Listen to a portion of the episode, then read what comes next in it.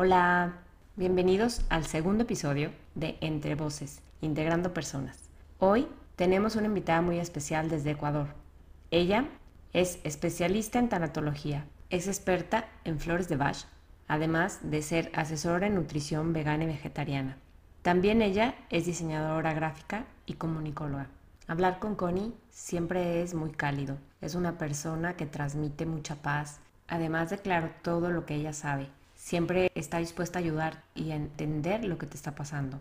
Y además de que yo quería que ella fuera la primera invitada a estas pláticas, también tocar este tema de la muerte se me hace tan importante y ella, aprovechando que es experta en este tema, que nos pueda platicar un poco más abiertamente. La verdad es que nosotros cuando nos ha pasado esto, cuando hemos estado cerca a alguna persona algún familiar o a nosotros mismos se nos han muerto personas, se nos han muerto seres queridos, ¿cómo podemos enfrentar estos momentos? Bueno, Connie ya está del otro lado de la línea, nos vamos a enlazar con ella. Hola Connie, ¿cómo estás? Muy bien, estoy muy bien. Me da muchísimo gusto conectarme contigo. Estamos hablando hasta Ecuador y estoy muy contenta que estés hoy con nosotros, platicando sobre un tema súper, súper importante para nuestra vida. Muchas gracias a ti, Bere, por invitarme. Gracias por esta comunicación que estamos haciendo a distancia. Gracias por esta invitación remota. es una oportunidad muy bonita. Sí, la verdad. Yo quería empezar este programa contigo por todo lo que tú me has apoyado para iniciar estos podcasts. Y pues yo soy muy nueva en esto, pero tengo aquí mis aceititos, ya tú y yo somos compañeras en eso y estoy encantada con el aroma y con todo para que todo salga muy bonito. Sí, así será. Tienes muchas herramientas, eso es lo bueno. Y los aceites y eh, crear un, un espacio este, muy a gusto, pues ayuda. Claro.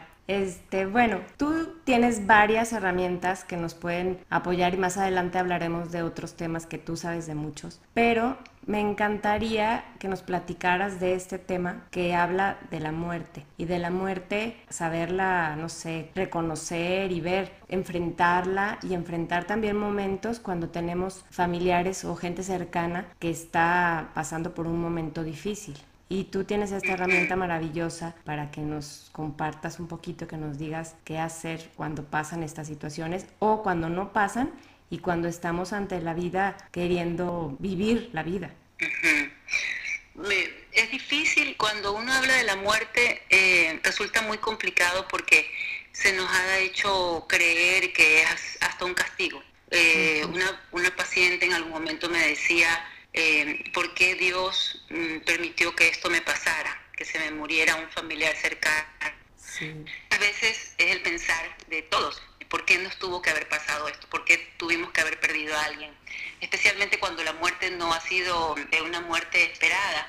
Este, esas son las que más impresionan y las que más llegan, llevan a la persona a pensar, sí, eh, cuando es una muerte que de alguna forma se espera porque la persona, el paciente está proceso de muerte, digamos, está con una enfermedad terminal y ya se sabe que va a morir, pues existe ahí la oportunidad de poder acompañarlo, de poder ayudarlo y también de poder ayudarse a uno mismo a superar, ¿no? Incluso el duelo muchas veces se vive en esa etapa, se vive en el momento en que la persona aún está enferma, viva y, no, ha, no, ha, perdido todavía, no, no se ha muerto todavía la oportunidad que uno tiene de hacer cambios después de la muerte de un ser querido es grande, pero decirlo en una primera fase es muy complicado porque obviamente la persona está sufriéndolo, está con mucho dolor y pues hay que también esperar a que la persona pase a una siguiente fase, porque en el duelo pues este, son varias fases por las que uno tiene que pasar. A veces no van en orden, ni siquiera van este, una tras otra, sino se entremezclan una con otra y ahí es como más complicado para uno como terapeuta de cualquier índole, de cualquier área, de poder ayudar a la persona. Sin embargo, hay un momento en el que la persona está buscando a gritos alguna ayuda y esa es la oportunidad que uno puede tener como terapeuta para irlo guiando, comprender que la muerte puede ser el renacimiento de la persona que está viva, es un gran paso ¿Por qué? Porque cuando uno este, pierde, qué sé yo, al, esposo o a un hijo o a una madre, pues es la oportunidad que uno tiene para hacer cambios, para poder continuar viviendo. Cuando uno se estanca en, el, en la forma de vida como era con el ser querido, resulta más difícil superarlo. Este, sin embargo, tiene que haber un momento en el que la persona pueda soltar y pueda liberarse de esas ataduras, ¿no? Que pueden ser físicas, puede ser la habitación, puede ser la ropa, puede ser un anillo, puede ser lo que sea, ¿no? Cualquier elemento este, que emocionalmente me ate a ese ser querido que se fue. Ahorita que digo se fue, me recuerdo, me, acuerdo de otra cosa. Nosotros nos cuesta mucho decir se murió. Preferimos decir a veces se fue, nos dejó. Ese tipo de frases que suenan un poco más suaves, hasta poéticas, pero si es necesario decir se murió. Sí. Primero que nada, los que acompañamos a aquella persona que está de duelo, pues debemos ser muy respetuosos de su proceso y estar atentos a ver en qué momento esa persona está dispuesta a recibir ayuda. Y ayudas hay muchas. Una forma como a mí me gusta ayudar este, en los procesos de duelo es este, flores de Bach. Ah, claro. Porque las flores ayudan a soltar, ayudan a superar de una manera más rápida. También hay terapias tanatológicas o se pueden usar otras herramientas, ¿no? Es súper importante que haya un ser querido cerca, puede ser una amiga, un amigo o un hijo, un pariente, alguien que acompañe a aquella persona que está de duelo y que la guíe y la lleve. A veces eh, yo he tenido casos que las hijas llevan a la mamá cuando la mamá perdió a su esposo, por ejemplo.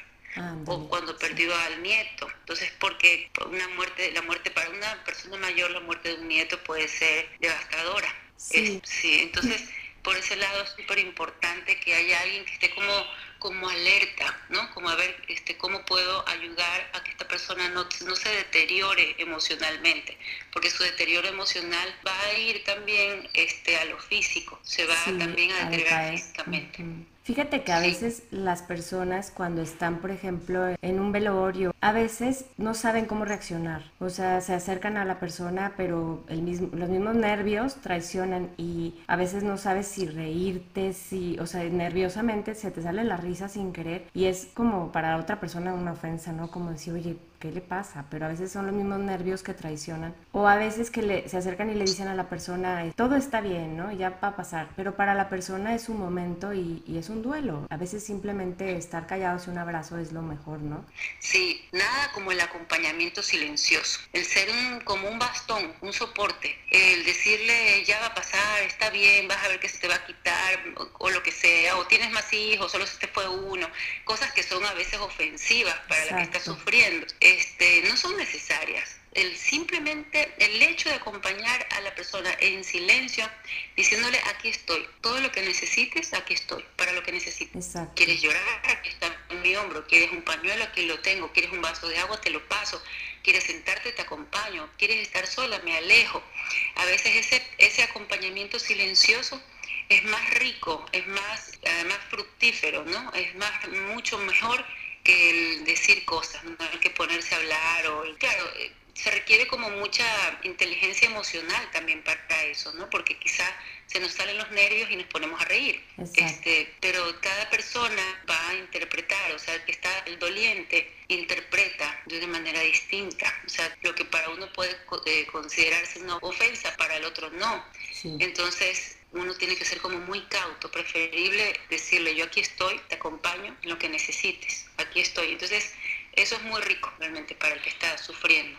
Fíjate que a veces había alguien que me había comentado que prefería eh, llevarle a la persona comida, por ejemplo, a su casa o algo, porque a veces cuando pasa alguna muerte no, no saben cómo reaccionar las personas y no tienen ni siquiera alimentos, ¿no? Entonces decía las personas que se acordaban mucho de gente que les había llevado comida, que les habían preparado algo a sus casas y que se recordaban más esos detalles, por ejemplo, que la gente que había ido, porque a veces es tanta gente que no recuerdan quién fue realmente.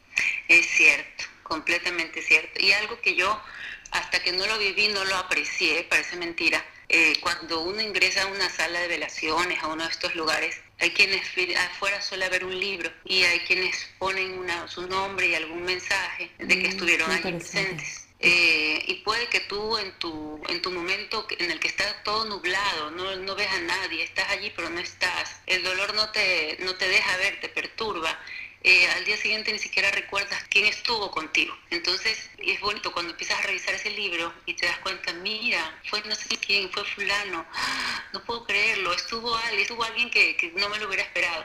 Entonces, eh, si quieres estar presente, pero no ser invasiva, en un momento así, escríbele un mensaje en, en ese libro que generalmente se lo suele poner a la entrada que en algún momento esa persona lo va a leer y a apreciar más que tu actitud invasiva en un momento de duelo, ¿no? Sí, qué bonito detalle. Se me hace muy lindo para que después también eso te ayude como a recobrar un poco la calma. Sí, exacto.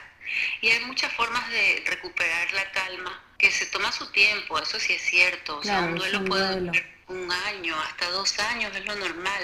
Es, es un tiempo en el que uno tiene que empezar a buscar maneras de, recuperar la calma, ejercicios de respiración, por ejemplo, o una caminata, o hacer meditación, incluso en meditaciones caminando, uno puede hacer meditación caminando. El movimiento físico ayuda mucho a la persona a superar una, tristeza profunda, porque te ayuda a subir este, eh, ciertas hormonas que te, que te dan alegría, que te reaniman, ¿no?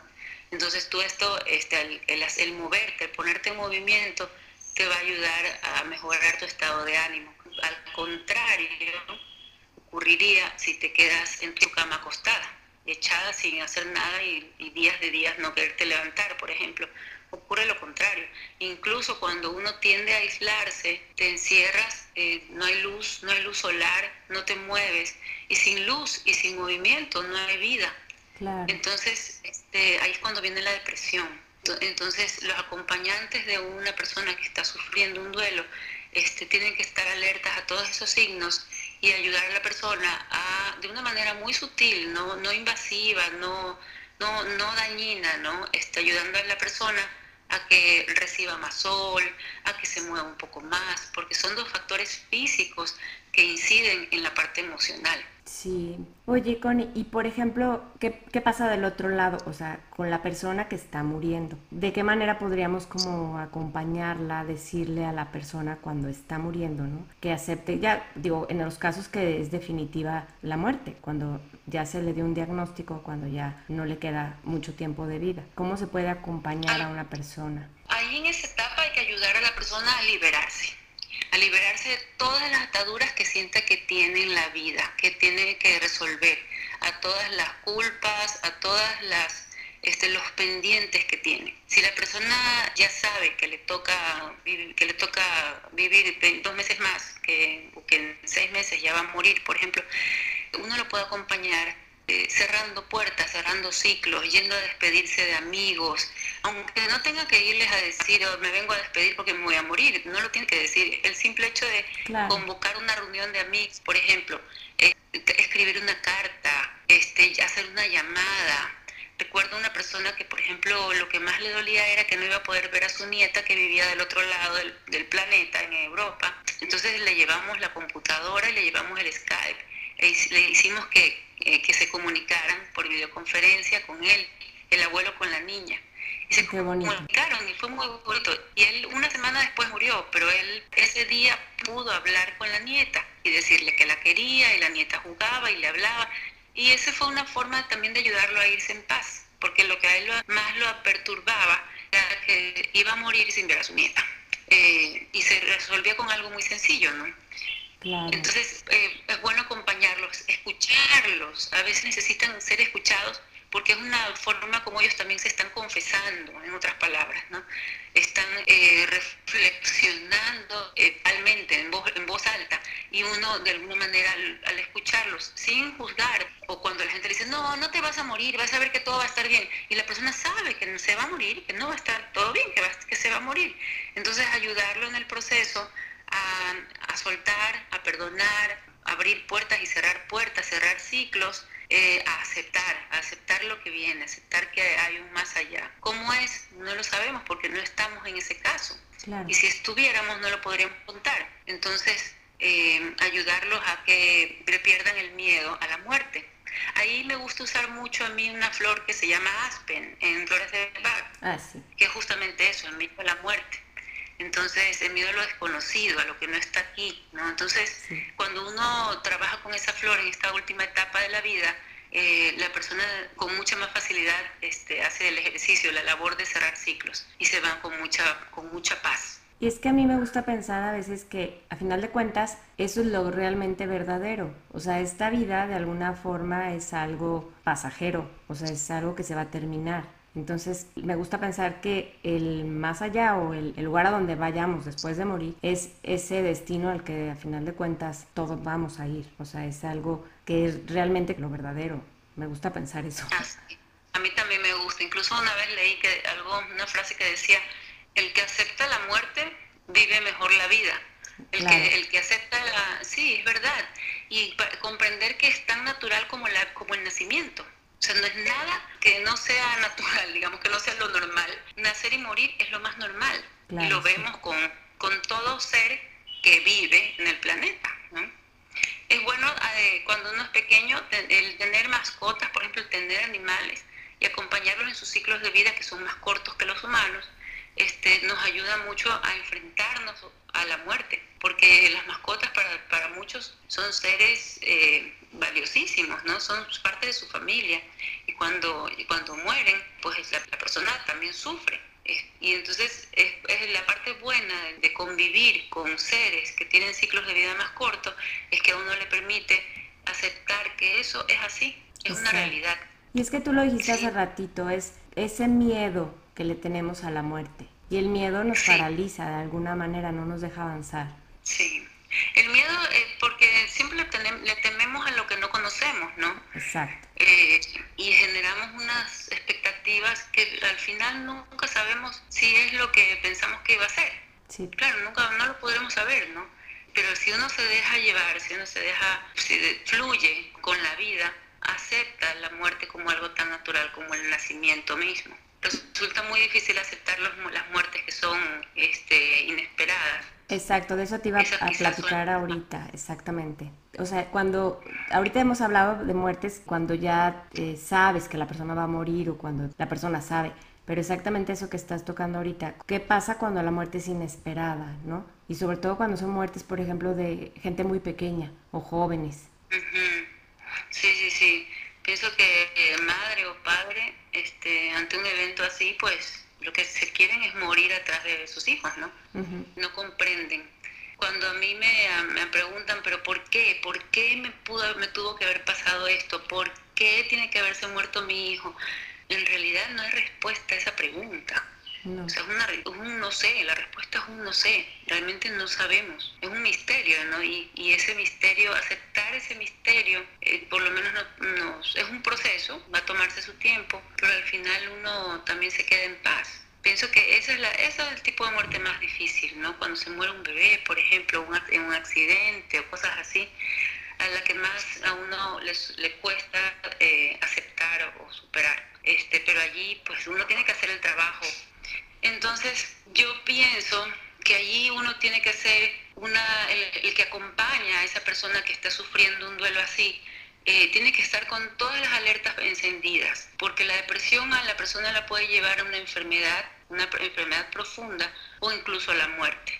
Entonces, eh, uno tiene que acompañarlos incluso en la parte médica, clínica, estar pendientes de que coman, eh, estar pendientes de que hagan cosas, hagan actividades que se refugien en un hobby, por ejemplo, es algo saludable. Refugiarse en un tiempo en un hobby, ya sea pintar, hacer manualidades, tejer, bordar, coser, lo que sea, o correr, o sea, algo que sea para un, hobby.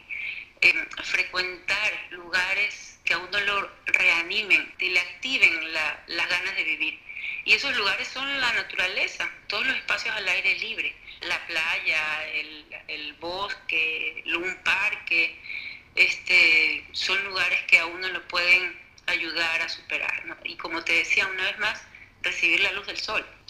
Sí. Eso es algo vital, sí. Claro. Y también a veces, bueno, a mí me gusta como pensar que cuando una persona muere, de alguna manera eh, queda como un espacio como en, el que nos transmite de alguna forma que está bien. O sea, a lo mejor vemos un pajarito en el jardín o algo pasa que como que nuestra intuición nos dice que todo está bien y que la persona está bien. Es como creer un poco en este, eh, que ya trascendió, ¿no? En este más allá. Sí, es bonito pensar en eso porque te, como que te da mucha paz, ¿no? Y, cada quien eh, de alguna forma se aferra a, distintas teorías, a distintos pensamientos, pero es en la búsqueda de esa, de esa verdad. Y es bonito, como dices tú, me, visitó un pajarito, sentí la presencia o sentí que, me, que, había, que algo me decía. Hay mucha gente que, que lo sueña, que sueña con sus seres queridos. Que se despiden, ¿verdad? Sí, y exacto, que se despiden o que la van a visitar y le dicen que está bien. Y a veces esos sueños dan mucha paz. Decía una paciente que quería ella solo dormir porque era la forma como sabía que se podía encontrar con su hijo. Lo cual también es peligroso claro, porque puede llevar a una depresión, ¿no? y a no querer estar conectada con esta vida. Sí, claro. Entonces, sí, hay, hay, que, hay que tener cuidado con eso, sí. Pero cuando una persona, por ejemplo, sueña con el ser querido, es muy importante hablarlo con alguien que no se le burle y obviamente el que hace el acompañamiento tanatológico pues no se le va a burlar, ¿no? Porque ah, pues tiene que basarse en el respeto al otro, ¿no? Entonces, contarlo, hablarlo, soñé y cómo estaba, y preguntarle cómo estaba y qué te dijo y te vio a los ojos, y la otra persona pues también ahí fluye, ¿no? Con las respuestas. Este, es bonito. Entonces sí, sí, como que te da, de alguna manera te, te tranquiliza, ¿no? Te calma pensar en todo eso. Sí, claro que sí. Ay, Connie, pues te agradezco muchísimo este espacio, este tiempo que nos diste para poder hablar de este tema tan importante. Ojalá más adelante podamos platicar otra vez, mm, a lo mejor no de este tema, de otros temas, pero también este mismo tema ampliarlo, porque siempre es importante saber más cosas, sobre todo lo que dices, de lo que no conocemos, de lo que le tenemos miedo. Sí, gracias a ti por la invitación y cuenta conmigo cuando necesites hablar de cualquiera de estos temas que son tan, tan bonitos, ¿no? tan interesantes. Muchas gracias, Connie. Ya que regreses, nos volvemos a hacer otro podcast. Perfecto, muy bien. Gracias. Bye. Gracias a Connie por darnos este espacio. Y si quieres saber más de Connie, voy a dejar sus datos en la página de Facebook de Entre Voces, que es arroba entrevoces.ip. Gracias por escucharnos. Hasta la próxima.